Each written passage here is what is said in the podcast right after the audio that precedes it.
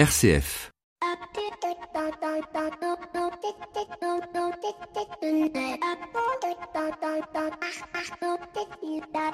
Bonjour à toutes et à tous. Il y a quelques jours, j'ai vu passer sur un réseau social une personne disant qu'elle avait repris des échanges épistolaires. Alors, vous allez me dire, si c'était une personne euh, entre 50 et 80 euh, ans, ce serait normal. Mais non, la jeune personne avait 23 euh, ans et avec des amis, il s'écrivait des lettres. Je me suis dit, tiens, c'est intéressant. La notion épistolaire, qu'est-ce qu'elle nous apporterait aujourd'hui dans notre quotidien? Et je me suis dit, eh bien, tout simplement, la question du temps. En effet, aujourd'hui, on est dans l'immédiateté. Je t'envoie un SMS, je te réponds immédiatement. Je t'envoie un mail, je souhaite une réponse immédiate.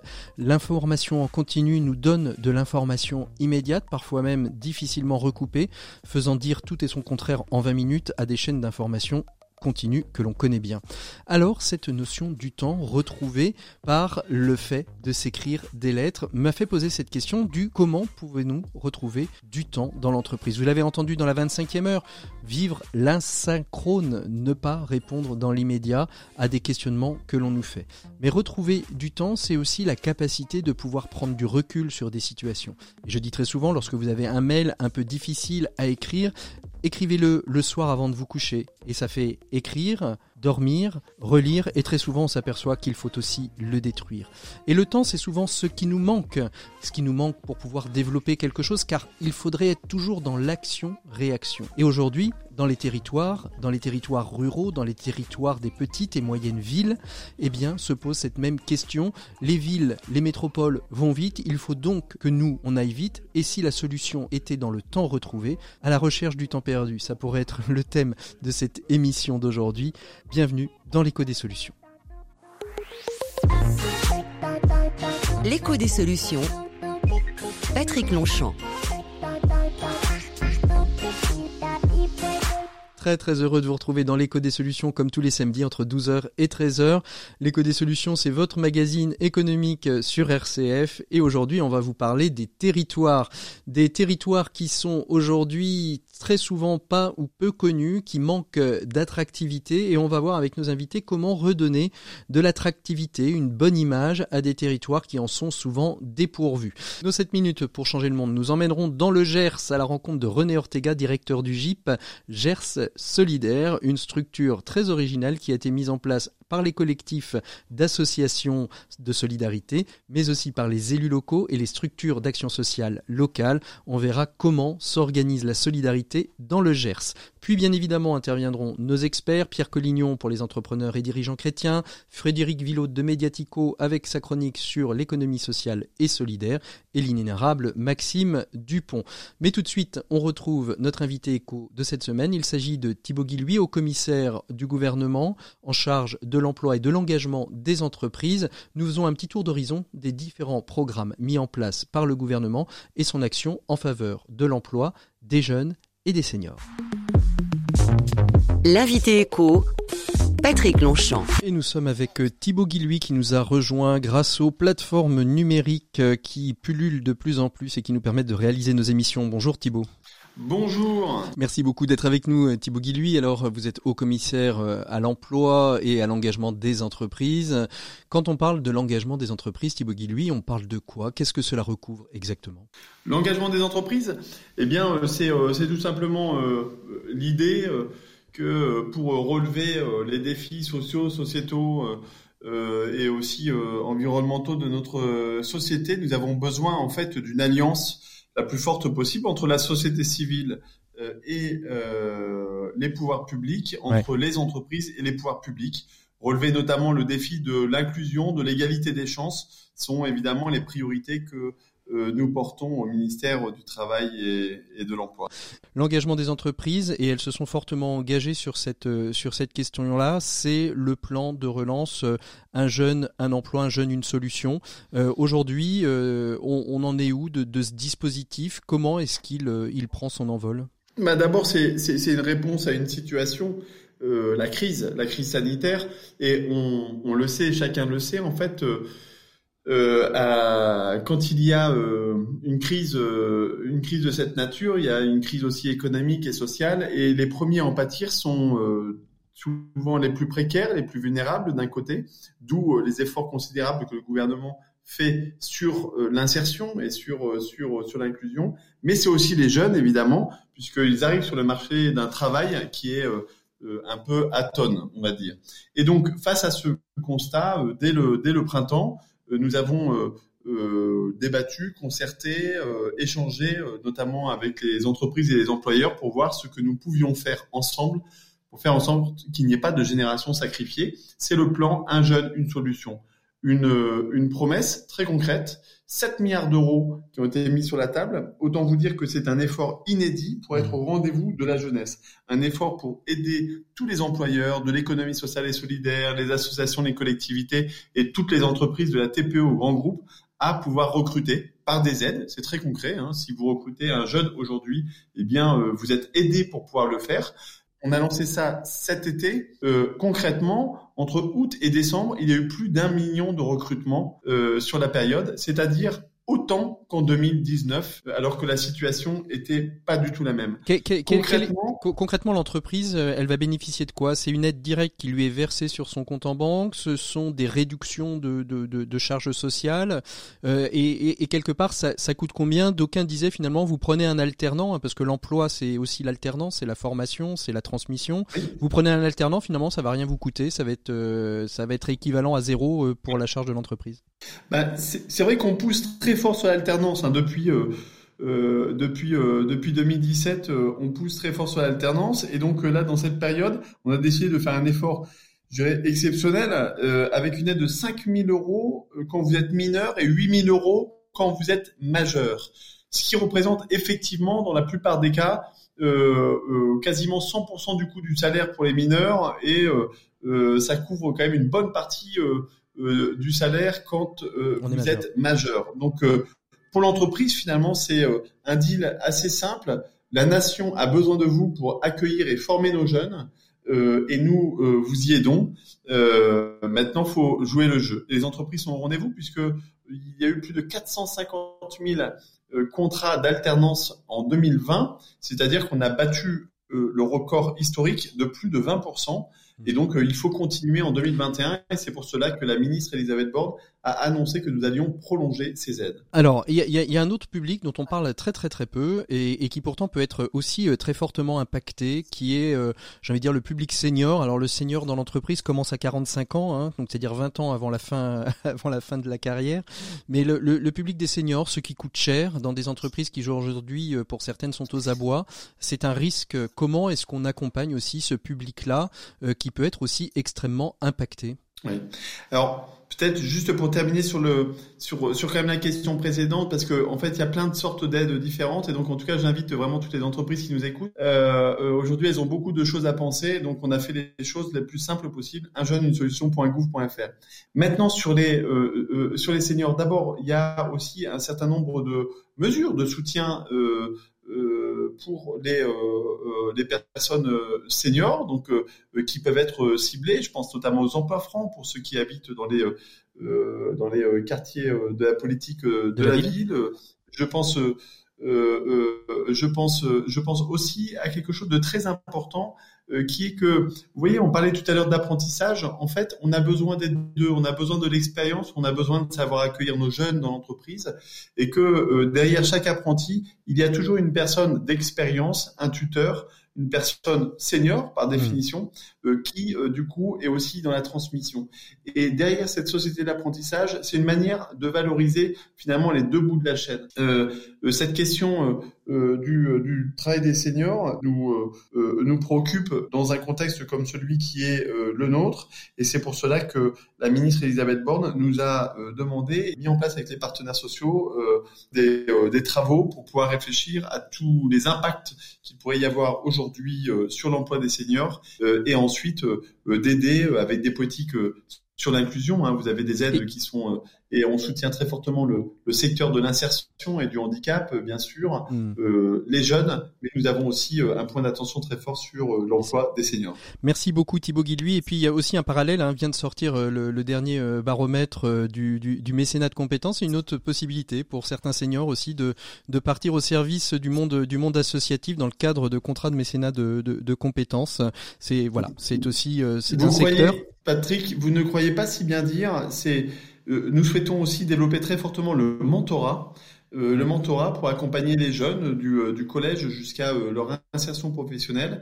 Et je pense, et là je fais presque un appel en fait aux entreprises. Il y en a déjà qui sont déjà engagés, mais en tout cas on a l'intention dans les mois qui viennent vraiment de, de, de, développer très très fortement le mentorat et donc de faire appel aux aux acteurs, aux, collaborateurs, aux salariés d'entreprise, mais aussi aux jeunes retraités actifs qui ont une énorme expérience euh, et euh, qui ont une capacité de coaching des jeunes qui est extrêmement euh, riche et extrêmement essentiel, tout particulièrement dans un moment comme celui que traverse le pays actuellement. Eh bien, c'est sur ce, sur cet appel que nous, nous conclurons notre échange, Thibaut Guilhuy. Merci beaucoup d'avoir été notre invité éco de cette semaine. Nous, on fait une micro-pause et on se retrouve avec Pierre Collignon pour la chronique des entrepreneurs et dirigeants chrétiens. Et puis, à très bientôt, Thibaut. À bientôt. Merci beaucoup. Merci, au revoir. L'écho des solutions, RCF. Et il est temps de retrouver Pierre Collignon pour la chronique des entrepreneurs et dirigeants chrétiens. Bonjour Pierre. Bonjour Patrick. Alors l'actualité c'est littéralement phagocyté autour de la crise sanitaire, au carrefour de toutes les préoccupations économiques, politiques, sanitaires et sociales, le petit virus continue à envahir tout l'espace médiatique et vous voudriez nous en parler encore? Mais comment faire autrement? Comme vous le dites vous-même, il est difficile d'échapper au sujet et ce ne sont pas les rebondissements en cours qui vont améliorer la situation. Sur le plan économique, aussi impossible de faire l'impasse. Avec la reprise de la pandémie, les illusions disparaissent peu à peu et l'on a pu entendre notre ministre de l'économie, Bruno Le Maire, émettre des doutes sur la possibilité d'atteindre une croissance de 6% en 2021, comme le gouvernement l'espérait il y a quelques semaines encore. Dans un tel contexte, le fameux quoi qu'il en coûte semble avoir de beaux jours devant lui et tout le monde a pu entendre notre ministre affirmer avec force que le gouvernement, je le cite, allait soutenir les filières économiques aussi longtemps que nécessaire, en ajoutant même qu'il était prêt à prolonger les aides au-delà de la crise si c'est nécessaire pour redémarrer plus facilement. difficile de faire autrement, non, quand on, on voit euh, des pans entiers de notre économie obligés de cesser leur activité. Impossible même. C'est la raison pour laquelle le ministre a aussi annoncé que les enveloppes seraient gonflées et qu'un coup de pouce serait même euh, donné pour certaines professions comme les viticulteurs, les commerces de gros de boissons ou les résidences de tourisme. Une générosité accrue donc, mais qui aura nécessairement des conséquences sur notre endettement qui ne cesse de grimper. Au troisième trimestre 2020, la dette de la France représentait 2674,3 milliards d'euros, soit 116,4% du PIB. Pour vous donner une petite idée, elle était cette dette à 114% du, PIB à la, fin du mois de juin 2020, à 98,1% en décembre 2019, avant que la crise sanitaire ne bouscule toute notre économie. Et il n'y a pas que l'État qui s'est endetté pour maintenir leurs activités, nombre d'entreprises et en particulier de PME ont dû emprunter. Alors, ce qui pose quand même euh, une, question, hein, c'est la question de la dette, car cet argent vient bien de quelque part et il faudra bien la rembourser un jour quand même, Pierre, non? Oui, bien sûr, il faudra payer. La dette accumulée pour sauver l'économie devra être remboursée et on peut comprendre l'inquiétude de beaucoup de responsables d'entreprises qui voient arriver avec appréhension la première échéance de remboursement du fameux prêt garanti par l'État. Mais d'une part, on peut trouver des solutions qui permettront de, corréler le remboursement à la sortie de crise. Et d'autre part, on peut aussi se poser la question de savoir ce que c'est que la dette. Car la dette peut être juste. Elle est intrinsèquement liée à la nature humaine, comme l'explique mmh. très bien Hubert de Vauplane, membre des entrepreneurs et dirigeants chrétiens dans son livre Endettez-vous, plaidoyer pour une juste dette. La théorie de la juste dette se fonde sur une relation d'altérité. Je m'explique. En nous rendant débiteurs, la dette est facteur de relations humaines et peut donc participer au bien commun. On peut par exemple promouvoir une attitude empreinte d'humanité vis-à-vis des débiteurs et favoriser des solutions de remise de dette pour les emprunteurs en grande difficulté. On peut aussi prendre des décisions fortes, comme la transformation de ces fameux PGE en quasi-fonds propres, afin de permettre aux entreprises de réinvestir. Dans tous les cas, il faudra être inventif et élargir la palette d'outils disponibles pour permettre la reprise de l'économie et le rebond des entreprises. Mmh. C'est une chance pour notre temps, une réelle opportunité pour inventer ce monde nouveau que nous attendions tous et sortir de cette euh, financiarisation de l'économie dont nous avons bien vu toutes les limites. Merci beaucoup Pierre Collignon, vous avez tout à fait raison et les échéances en effet du prêt garanti par l'État est un risque énorme même s'il a été reculé d'un an. Euh, en tout cas, je crois et c'est l'information que j'ai, il faudra en faire la demande à sa banque, ce ne sera pas automatique. Merci beaucoup euh, Pierre Collignon, on se retrouve la semaine prochaine. Nous on fait une pause musicale et on se retrouve avec tous nos invités où on va parler de l'attractivité des territoires.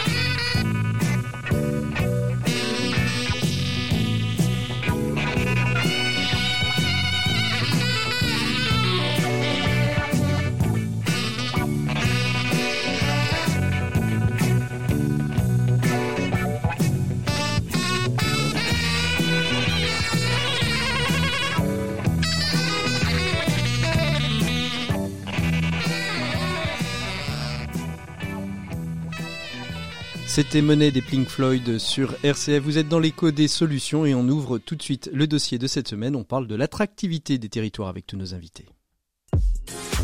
L'écho des solutions. Patrick Longchamp.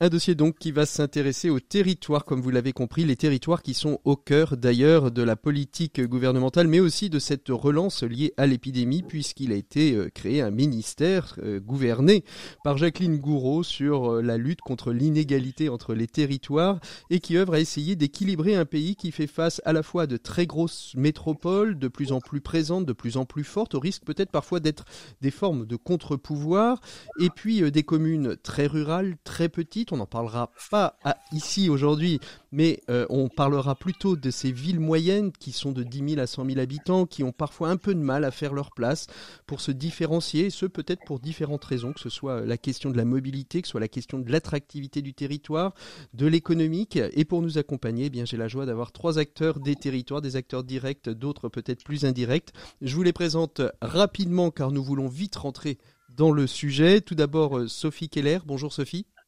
Bonjour. Vous êtes euh, fondatrice de Startup des territoires. C'est une association qui justement va essayer et réussir d'ailleurs aussi à créer de l'innovation dans les territoires pour rendre ces territoires plus attractifs. On verra avec vous comment vous vous y prenez. À côté de vous, par les biais du numérique, euh, Jean-Marc Sémoulin. Bonjour Jean-Marc. Bonjour. On vous avait déjà entendu euh, sur RCF pour nous parler de Vivre au Muro, mais Vivre au Muro continue sa vie. Il est toujours bon de prendre des nouvelles. On verra avec vous justement comment vous avez euh, accompagné, monté, décidé une ville à changer son image, un peu écornée, voire même très écornée, pour lui redonner une identité, une fierté. On verra avec vous où est-ce que vous en êtes et comment ce, ce, plan, cette stratégie prend corps aujourd'hui.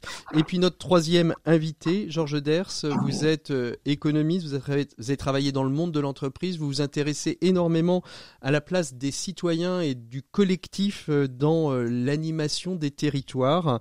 On verra justement avec vous comment ces territoires et l'attractivité des territoires peut passer par une action collective. Bonjour Georges d'ailleurs, j'ai oublié de vous saluer. Oui, bonjour, bonjour.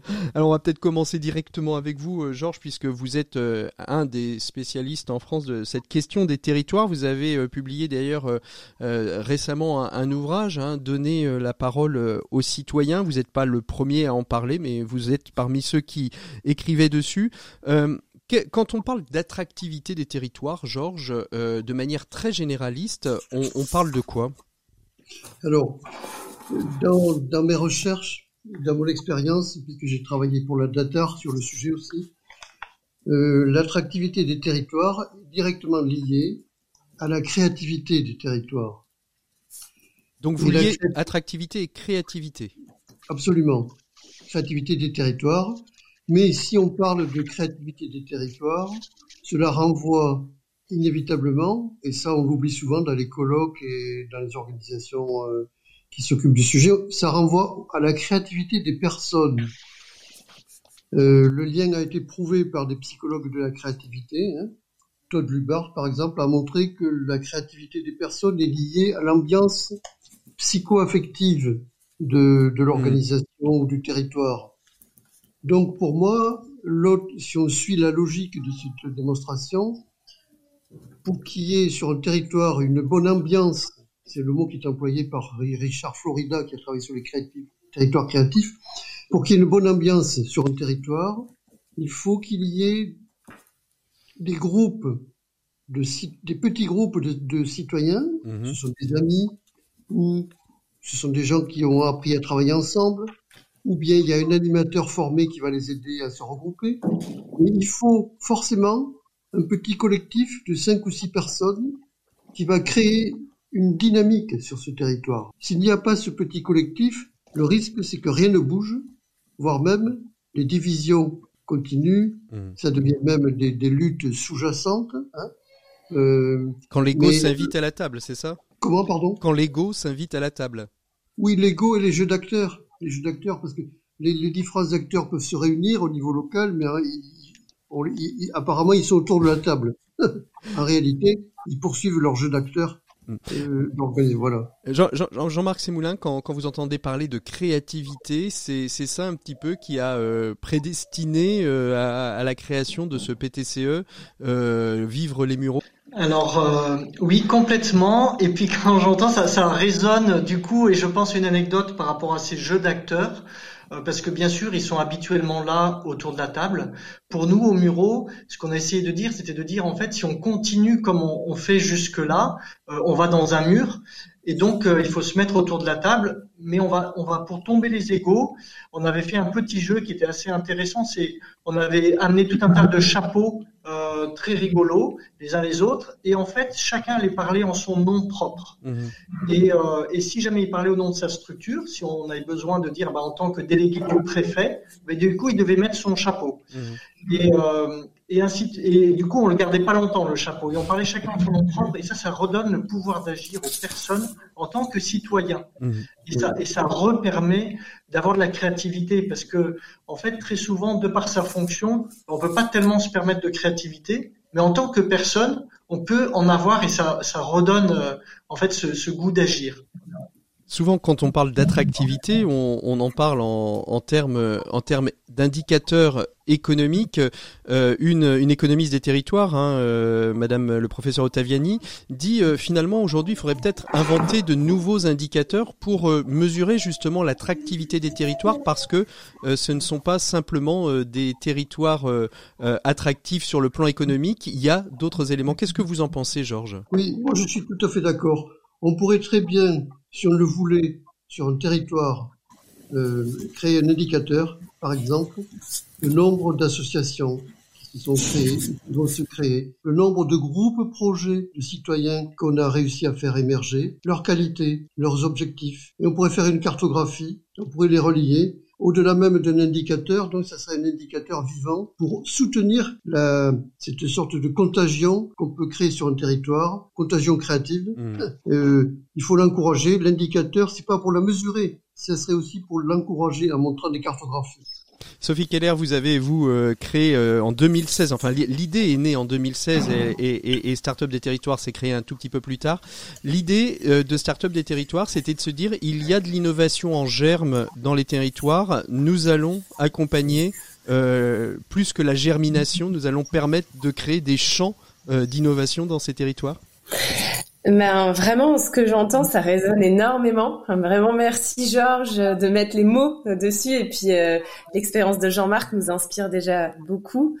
Mais euh, c'est vraiment ce qui a été partagé, de se dire que, en fait, dans les cœurs des citoyens, il y a plein d'idées, il y a plein d'envies, il y a des rêves, mais qu'il n'y a pas forcément les, espaces justement où souffle cet esprit de euh, du tout est possible, du même pas peur euh, et où euh, en fait on réhabilite le droit de rêver et aussi euh, la possibilité de rencontrer d'autres personnes touchées par un même sujet pour faire naître ensemble des équipes cœur. Nous, on appelle ça des équipes cœur, euh, qui sont des citoyens qui vont inventer une solution euh, qui va effectivement changer la ville. Parce que pour moi, l'attractivité, c'est bah ouais, c'est le fait de venir à Strasbourg et, tout d'un coup tomber sur un vélo qui transporte des déchets organiques des restaurants euh, et, euh, et, qui va faire du compost. C'est euh, dès la gare sortir et la rue après la gare de, de Strasbourg trouver une petite cantine qui vous accueille pour un repas convivial ben ça change notre vie en fait mm. dans la ville. Et c'est ça l'attractivité, c'est vraiment ce que disait Georges, c'est ce qu'on ressent euh, dans le cœur quand on est dans cette ville, quoi. Alors là, là vous parlez de, de, de Strasbourg, hein, qui est une, on va dire, une grosse métropole, une grosse ville, mais vous intervenez aussi sur des villes plus petites. Je pense à Lons-le-Saunier, je pense à Afijac, euh, mm. où vous êtes intervenu. Dans ces, dans ces villes-là, qui sont des villes, et pour être passé euh, à Lons et, et, et à Figeac, je ne dis pas que ce sont des villes qui meurent, mais ce sont des villes qui ont du mal aujourd'hui à attirer une, une, une jeune génération, d'attirer des actifs. Est-ce que l'action que vous menez euh, démontre concrètement que ces villes sont en devenir euh, d'attractivité, en devenir de peut-être euh, renouer avec une, attractivité qui n'est pas qu'économique. Bah ouais, vraiment, ce qui nous touche, c'est que dans les rassemblements collectifs qu'on mène pour faire émerger ces idées, il y a énormément de jeunes. À Lons-le-Saunier, on s'est retrouvés, on était 350 citoyens dans la maison de la vache Kiri. Et euh, parmi ces citoyens, bah, il y avait beaucoup de jeunes. Euh, il y a 25 projets qui ont émergé. Et dans ces projets, euh, il y a des idées super innovantes. Ben, la relance de la consigne de verre. Il y a aussi tout un, toute une relance d'activités avec du recyclage de bâches pour créer des sacs euh, sympas. Et tout ça, ça a déjà recréé plus d'une trentaine d'emplois. Et ces emplois-là, bah, ils permettent aussi aux jeunes de se dire j'ai envie de rester à Lons, c'est possible ou euh, je vais faire mes études à Paris. Euh, voilà, euh, par exemple à Figeac, on a une étudiante qui a été diplômée de Sciences Po Paris et, et qui a été s'installer à Figeac parce qu'il y avait cette dynamique géniale en route. Ça a donné envie. Donc ces territoires peuvent donner envie quand en effet cet esprit et c'est possible aussi se, se réouvre pour lancer des projets innovants. On, on, en parlera peut-être dans, dans, dans, une autre émission, mais l'attractivité des, des territoires, au-delà de la l'attractivité créative, comme on vient d'en parler, c'est aussi euh, la capacité à pouvoir rejoindre ces territoires. C'est la question de la mobilité. Est-ce que euh, c'est aussi des questions qui sont travaillées dans ces dans ces collectifs que vous accompagnez, euh, Sophie Keller? Alors oui, c'est un sujet qui touche beaucoup les personnes, la mobilité. Et le numérique, le numérique. J'oubliais le numérique, bien évidemment. Si, et du coup, souvent, dans les événements qu'on mène, il y a des ateliers avec des défis sur ces thèmes, notamment sur la mobilité durable donc euh, se lance dans plusieurs de nos territoires, dans les 150 projets en route là, dans les 15 territoires qui se sont lancés. Il y a plusieurs projets autour de, euh, notamment du covoiturage, euh, de, de, solutions innovantes de covoiturage, autour du vélo. et ça, ça dépend des caractéristiques, comme vous le disiez très justement, de chaque territoire. Mmh. Mais voilà.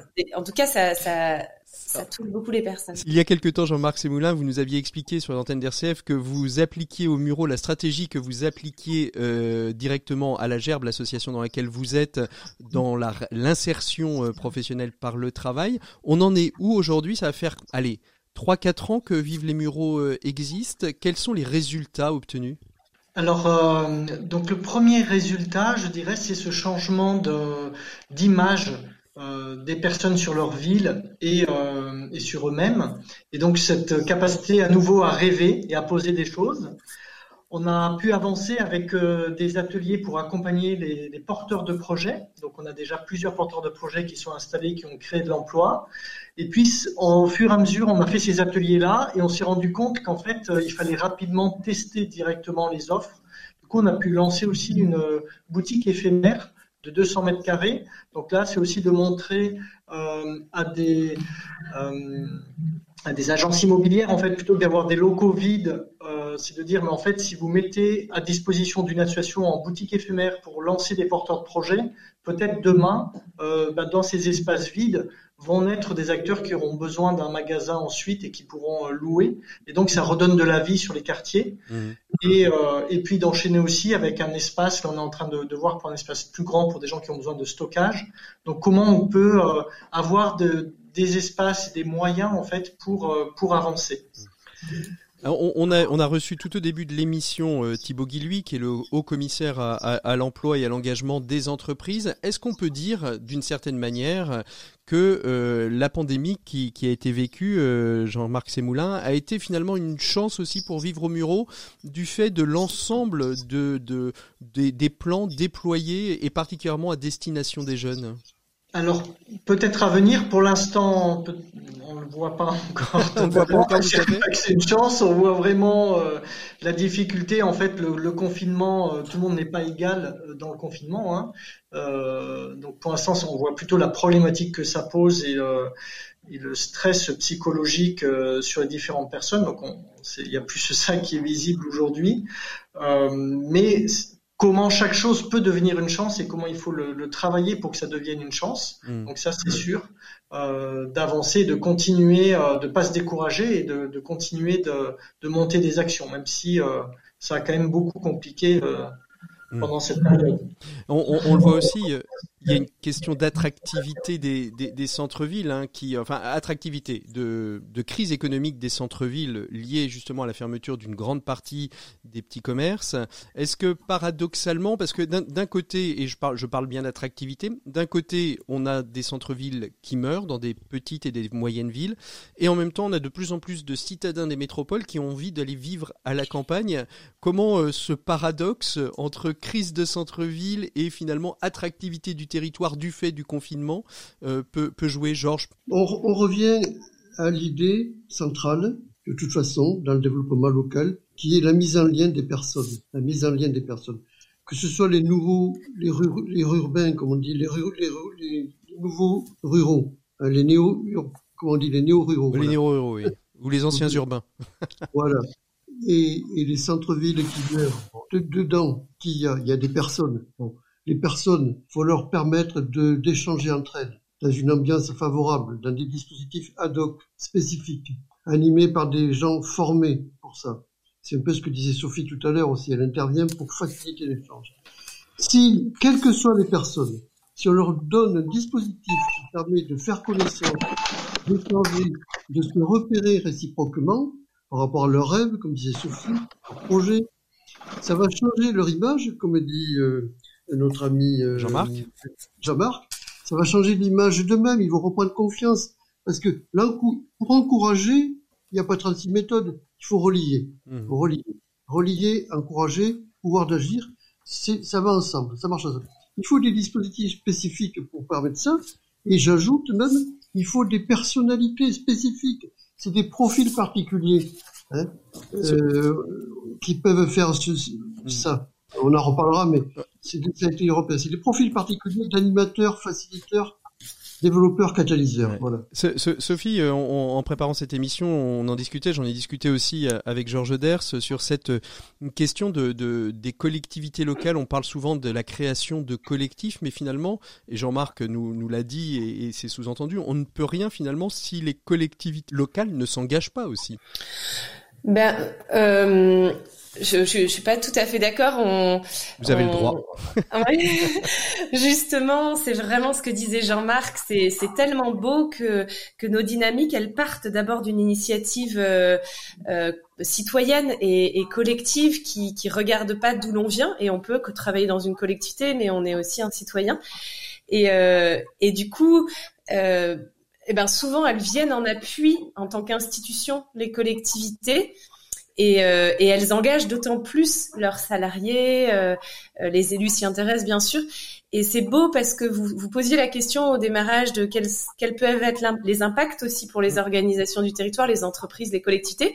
Nous, on se rend compte que quand on forme 200 animateurs, dont parle Georges, euh, ces animateurs qu'on forme aux méthodes de facilitation, mais pas seulement aux méthodes, aussi à l'esprit, eh ben, euh, eh ben, on forme tout de suite une cinquantaine d'agents de la collectivité qui sont tellement heureux ensuite de réutiliser ces méthodes dans d'autres espaces de, du territoire. Mmh. Et, euh, et c'est comme ça que aussi ces mêmes manières de faire, ce même esprit se diffuse largement et sans qu'on le sache. Parfois, on l'apprend euh, quelques années après, de se dire ben il y a des choses qui se sont passées et qui ont été très inspirées. Et mmh. souvent, nos élus nous disent ben ça nous a vraiment inspiré et aujourd'hui on pense les choses différemment. Le fait d'avoir vécu ensemble ces grands rassemblements à 2000 citoyens, de se dire c'est possible en fait.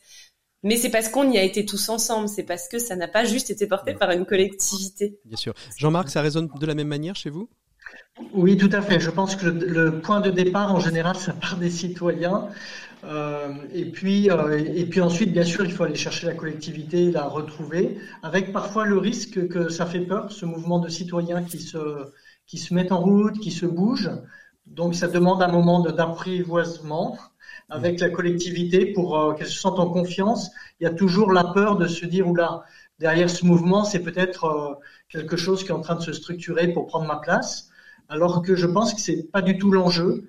Euh, et que euh, la synergie entre des mouvements citoyens et la collectivité peut être vraiment euh, enrichissante. Georges, c'est ce que vous, me disiez, euh, c'est ce que vous me disiez en préparant cette émission. Pour vous, un collectif qui fonctionne, un collectif réussi, c'est euh, finalement une recette de cuisine qui comporte à la fois des élus, à la fois un collectif de citoyens porteurs de projets, euh, les mouvements et les réseaux d'entreprises, et puis des citoyens. Voilà, c'est ça le, le, le, collectif réussi. Il faut arriver à, faire fi en fait de de ses égaux respectifs pour pouvoir travailler ensemble ça serait, ça serait l'idéal. On ne peut pas y arriver d'un coup, hein, ni d'un coup de baguette magique, ni d'un seul coup. Parce qu'on peut partir des citoyens, comme a été dit par Jean-Marc et Sophie, mais rapidement, dans ces groupes projets émergents, faut qu'il y ait des acteurs publics, des acteurs entreprises, voilà. Parce que c'est la mixité des acteurs qui fait le territoire. Mmh. il faut pas que les groupes projets soient constitués par le même type d'individus. En plus, faut qu'il y ait des compétences différentes dans ces groupes projets. Donc, euh, faut la mixité. On retourne sur l'idée de mixité de lien social. Hein. Mmh. Sont, Sophie, quels sont pour vous euh, les, enjeux euh, à venir là dans les, euh, allez, dans les 6, 8, 10 mois à venir pour permettre justement à un certain nombre de villes de, de rejaillir, de redevenir des villes attractives? Ben, moi déjà très très très très prosaïquement, mais enfin, on a tellement envie de se retrouver.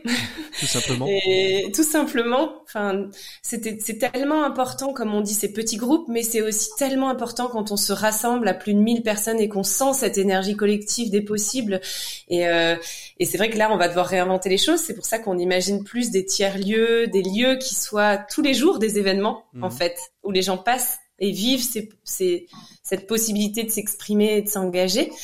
Euh, donc euh, oui, moi je pense que l'enjeu dans les prochains mois, ça, ça va être euh, que tous ces ressentis de l'année dernière, il y a eu tellement d'indignation dans ce qu'on a vécu. Il faut faire résilience de tout ça. Bah oui, et puis aussi tellement de désir de dire mais en fait, euh, moi j'ai des idées hmm. pour euh, revenir à ces questions essentielles qui sont l'alimentation pour euh, pour tous, l'accès à du soin pour tous, le lien social. Ça nous a tellement touché dans nos cœurs et dans nos familles hmm. que que je pense que de cette énergie-là peut jaillir des solutions et des idées collectives très très grandes pour nos territoires.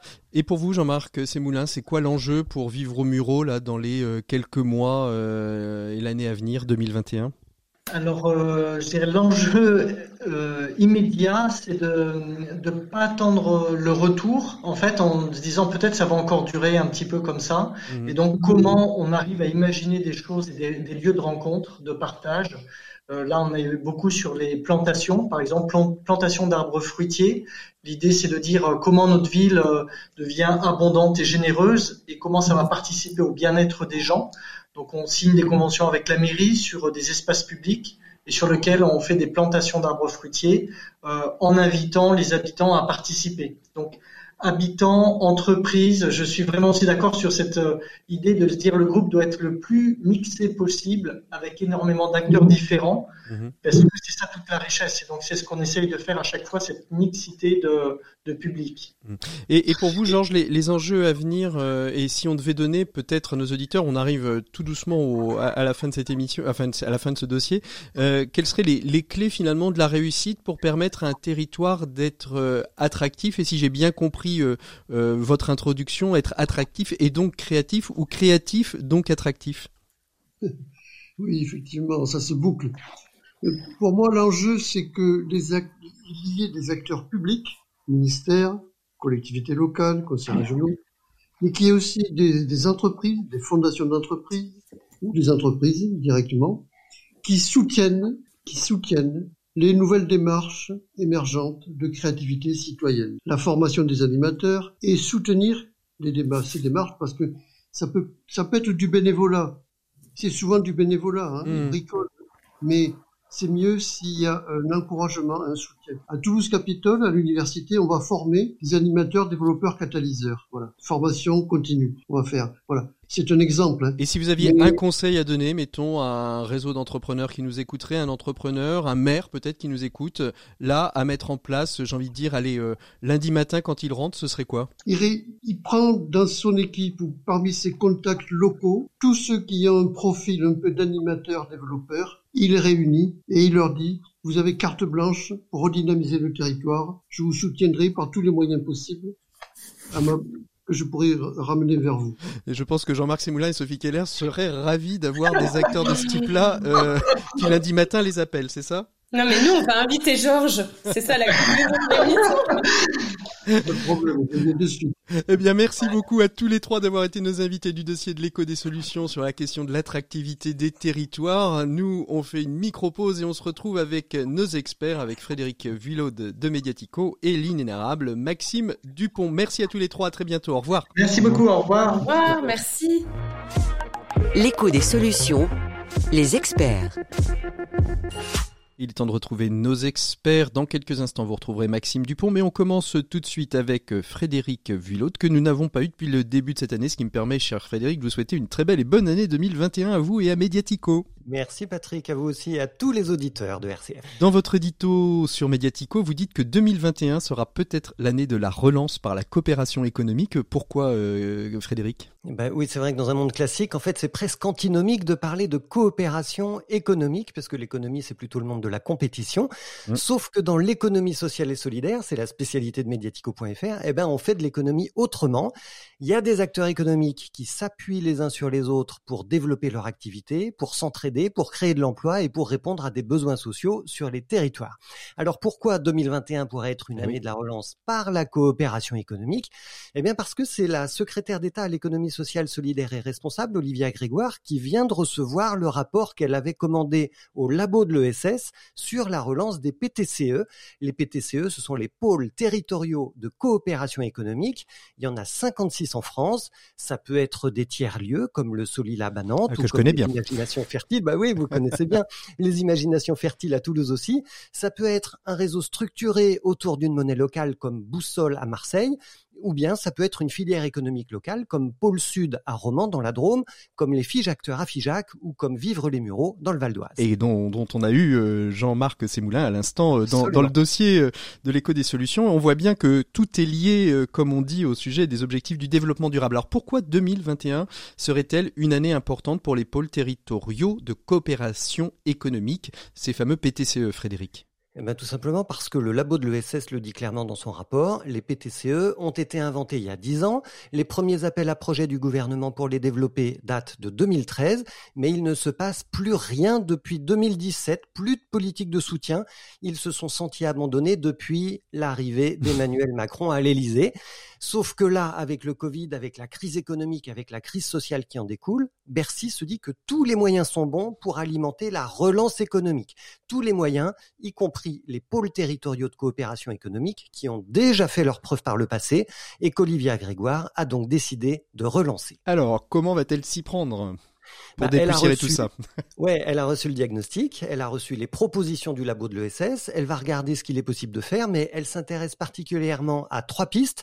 D'abord, la coopération entre l'ESS et les entreprises classiques pour organiser des filières ou des écosystèmes. Ensuite, il y a l'idée d'un crédit d'impôt recherche spécifiquement fléché sur l'innovation sociale, comme le réclament de longue date tous les acteurs de l'ESS. Et puis, il y a le financement des PTCE en fonctionnement comme en investissement et elle a déjà prévu de relancer enfin un appel à projet national pour les soutenir. Ce sera au printemps. Mais ce qu'on rappelle sur mediatico.fr, c'est que le temps est compté. Olivia Grégoire, il lui reste 15 mois pour agir avant la prochaine élection présidentielle. Voilà, et eh ben c'est, je crois qu'on est tous un petit peu dans cette optique-là de regarder euh, ce qui va se passer dans les 15 mois qui viennent et puis euh, imaginer ce qui pourra se passer dans 15 mois et après. Merci beaucoup euh, Frédéric. Nous on retrouve tout de suite Maxime Dupont et sa chronique expert et nous on se retrouve le mois prochain et peut-être lors de notre presse club en fin de mois. Merci Frédéric, à très bientôt. Au revoir. Et on retrouve tout de suite Maxime Dupont. Bonjour Maxime. Bonjour Patrick. Alors aujourd'hui, dans votre chronique expert, vous faites un zoom, c'est le cas de le dire, hein, on est tous au zoom en ce moment, vous faites un zoom sur le rituel du pot de départ à la retraite. Oui Patrick, vous connaissez peut-être la chanson Monsieur René de Benabar qui croquait comme personne ce moment joyeux et triste à la fois. Je le cite, Bonne retraite en sucre, plie et casse sous le couteau, Monsieur René s'en va, on fait un pot, il plie sous les accolades, grimace un sourire, une vie de boulot dans une sacoche en cuir. Alors, est-ce que ces mois de télétravail ont changé la nature du pot de départ? Alors, commençons par ces fondamentaux que le virus qui ne respecte rien a accepté de préserver. Il y a euh, d'abord la communication de l'événement à venir, l'envoi de l'invitation couplée à l'annonce de la mise en place d'une enveloppe pour fêter comme il se doit le futur retraité, et deux à trois relances sur l'existence de la dite cagnotte. Puis le jour J, et ça, ça n'a pas changé, l'effort vestimentaire fait par la star de l'événement, l'arrivée au compte-goutte des participants, le retard chronique du responsable hiérarchique qui doit prononcer les premiers mots, suivi du discours de la personne euh, fêtée, discours toujours un peu trop long, et ponctué par quelques tremblements d'une voix que l'émotion finit par déborder par surprise, avant la promesse du cadeau qui sera livré un peu plus tard, mais qu'on a réussi à commander en ligne juste avant le début de la cérémonie, grâce à une cagnotte complétée dans la dernière ligne droite avec la dynamique tardive mais réelle du décompte des voix démocrates envoyées par courrier dans les swing, dans les swing states. D'accord. Alors, qu'est-ce qui, qu'est-ce qui a changé, euh, Maxime? Alors, des choses ont changé en rendant ce cérémonial plus simple à organiser et moins contraignant à suivre. Le nombre moyen de participants s'est trouvé, comme par magie, sensiblement augmenté. Se connecter à une téléconférence présente en effet un rapport bénéfice-risque bien plus favorable que de s'aventurer dans une salle de réunion transformée en salle des fêtes sans savoir ni qui sera présent au pot, ni s'il sera facile de s'éclipser sans être vu. Alors, à l'heure des pots en Teams ou en Zoom, l'acte de présence devient une BA qui n'engage que très peu. Et puis, si l'événement dure plus que de raison, écouter ce qui se dit d'une oreille discrète tout en reprenant une autre activité n'a rien de compliqué. que nous sommes passés maîtres dans l'art de n'être présents qu'à moitié, micro et caméra coupés.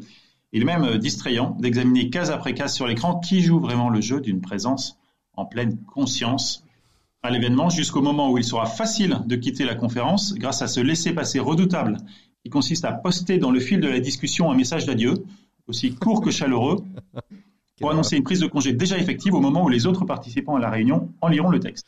En conclusion, Maxime, qu'est-ce qu'on peut dire?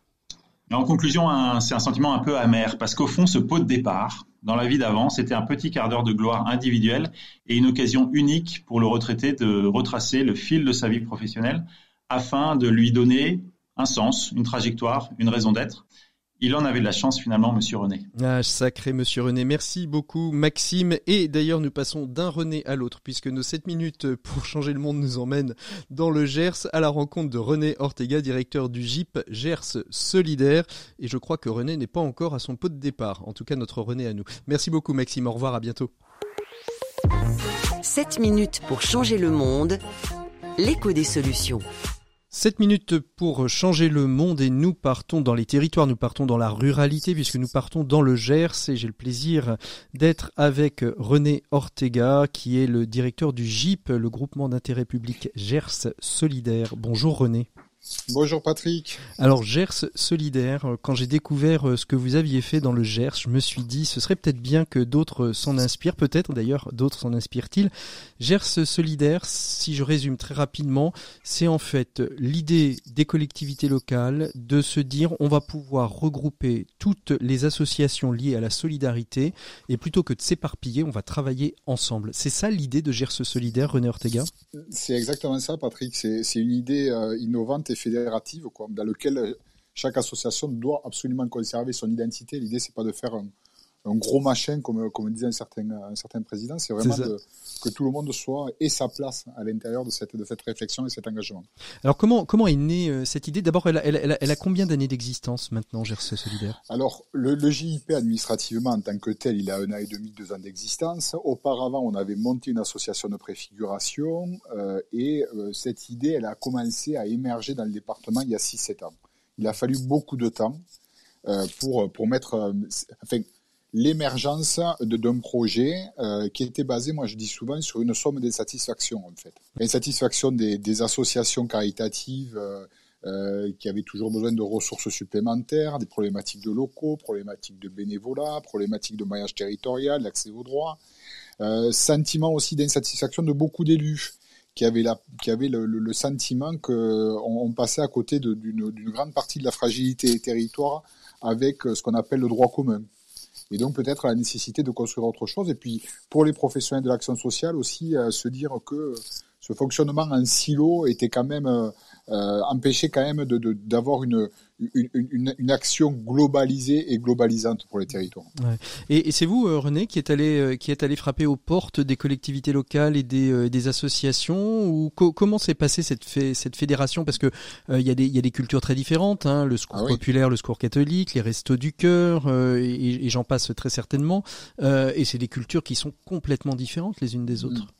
Alors Patrick, les restaurants du cœur ne font pas partie ah, du d'intérêt public. Hein. Euh, les autres, oui, Banque alimentaire, Secours catholique, Secours populaire, Croix-Rouge, hein, euh, l'Union départementale des CCAS, le département du Gers. En fait, le, point de départ, c'est une commande quand même des élus. Quoi. Moi, à cette époque-là, je suis directeur de l'action sociale, adjoint au DGA Solidarité. Vous savez, c'est le gros machin des départements. Hein. c'est la moitié du budget du département. Mmh. Et, les élus, ont, et en particulier Philippe Martin et, et Gisèle Biamouret, ont la perception que il y a quelque chose à jouer pour avoir une bonne complétude de l'action publique, parapublique et associative au bénéfice de ces territoires ruraux et de la problématique de l'isolement. Ce qui est intéressant, euh, René Ortega, c'est que on, l'a entendu durant euh, durant l'émission. Euh, vous n'étiez pas présent, mais c'est ce qui a été partagé. On, veut redonner le pouvoir aux citoyens, etc. Et on sent bien que finalement, là, pour une fois, c'est les collectivités locales, c'est les pouvoirs publics qui sont dit non, ça peut plus durer. Les associations, travailler travailler ensemble, travaillons ensemble parce qu'on sera plus performant. Alors c'est Patrick, c'est dans les deux sens que ça s'est passé. Il n'y a, pas eu, et moi je pense que ça a été aussi la nécessité de ce temps long de la construction d'un projet c'est-à-dire que c'était à la fois ascendant et descendant. Quoi. C'est-à-dire c'était vraiment l'idée d'un système tel qu'il était conçu jusqu'à présent, que l'on trouvait à bout de souffle, et des énergies territoriales extrêmement fortes qu'on pouvait magnifier par la fédération de ces acteurs. Mmh. C'est comme ça que ça s'est. J'ai envie de dire, ça a été plus un travail de dentelière, quoi, c'est-à-dire de tisser petit à petit euh, des territoires, des structures, des énergies, des volontés, et le mettre en perspective avec les besoins. Et puis on verra plus tard ce que ça, ce que ça a donné, quoi. Est-ce que vous pouvez dire euh, que cette, ce, ce, travail de long terme a été vraiment bénéfique là dans cette période qu'on traverse de, de Covid 19 peut-être euh, même en comparaison peut-être avec d'autres avec d'autres départements qui n'ont pas forcément mis en place des structures équivalentes? Alors, moi, j'en veux pour preuve, euh, j'ai pas mal de petits camarades d'autres départements aujourd'hui qui prennent contact avec nous en nous disant euh, bon, comment ça marche? Parce qu'effectivement, l'aide alimentaire, l'aide alimentaire dans ce projet, si vous voulez, c'est un peu le, produit d'appel. C'est ça. je vais prendre un, un, exemple, Patrick. Le département du Gers, c'est 4700 bénéficiaires du RSA à peu près. Et nous avons été les premiers, et là, les restaurants du cœur nous avaient accompagnés, à faire une enquête départementale, les premiers en France, sur le nombre de personnes qui bénéficient de façon exacte de l'aide alimentaire. Et en 2018, ce sont 10 000 personnes sur 200 000 habitants qui, au moins une fois, sont allés taper la porte d'une des associations caritatives délivrant de l'aide alimentaire. Ça veut dire que le delta entre ce que nous savons de la fragilité des territoires par les aides et la réalité de la fragilité des territoires par ce formidable travail que font les associations caritatives et solidaires, eh bien, il est de 1 pour 2. Et c'est à ce moment-là que, tout s'est éclairé, et donc de facto, avec le Covid, où la question du besoin d'aide alimentaire lié à la baisse des revenus a été euh, extrêmement important, mais nous, on avait effectivement euh, un gros temps d'avance et euh, euh, L'État, euh, moi je souligne la qualité de, de, de, coopération que nous avons avec les services de l'État euh, sur, sur, le département du Gers. On a créé un partenariat, que ce soit pour les masques, les couturières solidaires, euh, le maintien des distributions d'aide alimentaire. Je crois qu'on est un des seuls départements à avoir fini la période du Covid avec, avec plus de structures que mmh. quand nous y sommes rentrés. Quoi. Ouais. On, voit bien que Gers Solidaire a, apporté une vraie solution. Euh, vous disiez à l'instant que des, petits camarades frappaient aux portes. Je pense que ce n'est pas les premiers départements à être venus vous voir. Comment vous, comment vous aujourd'hui vous formez, vous, euh, vous apportez votre compétence, euh, votre savoir-faire à, vos petits voisins, vos petits collègues? Alors, la, la, démarche, c'est vraiment une démarche d'abord d'humilité. C'est-à-dire ce qu'on a réussi, nous, dans le département du Gers, c'est d'abord et avant tout lié à des hommes et à des femmes euh, de tous bords. Euh, qui ont pris, qui ont une conscientisation forte du territoire. Et en fait, ce qu'on dit euh, souvent aux collègues, c'est qu'il n'y a pas un process gère solidaire ou un process département solidaire. Il y a la nécessité de mettre en perspective à un moment donné les avantages que des partenaires vont avoir à se, fédérer, à se fédérer par-delà. Patrick, c'est la, c'est la réalité des hommes, les enjeux de pouvoir, de place et de fonction. Mmh. Nous, nous, arriver à dire au bout de quatre ans de travail en commun, arrêtons le chacun ses pauvres, c'est un pas énorme. C'est un pas absolument, absolument énorme. Vous avez vu une, recrudescence de ces fameux nouveaux pauvres dont on a beaucoup parlé euh, fin novembre, début décembre euh, dans le Gers Alors, on a, nous, on a une augmentation euh, du stock qui est parce que du coup, avec ce, GIP, on a une espèce d'observatoire de l'aide alimentaire. Mmh. Donc, on a des chiffres très précis à donner au pouvoir public. C'est là aussi où c'est intéressant, hein, ce type de ce type de démarche, on a une augmentation du stock entre 25 et 30% mmh. et une augmentation du nombre de bénéficiaires entre 12 et 15 et l'augmentation du RSA est de 8 Ça veut dire que, en fait, si vous voulez, l'aide alimentaire, c'est d'abord une aide de subsistance et de complémentarité. Et là, ce qu'on voit, ben, c'est que les familles qui avaient un petit peu besoin de l'aide alimentaire en ont beaucoup plus besoin, et certaines familles basculent dans la précarité et viennent vers les, les centres de distribution.